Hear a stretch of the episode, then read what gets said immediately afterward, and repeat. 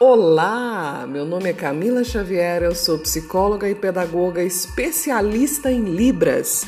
E aqui eu pretendo discutir e oferecer apoio a respeito de família ouvinte que acabaram de ter o diagnóstico de filho surdo, ou de repente que os filhos surdos já estão aí atravessando a fase da meninice para a adolescência.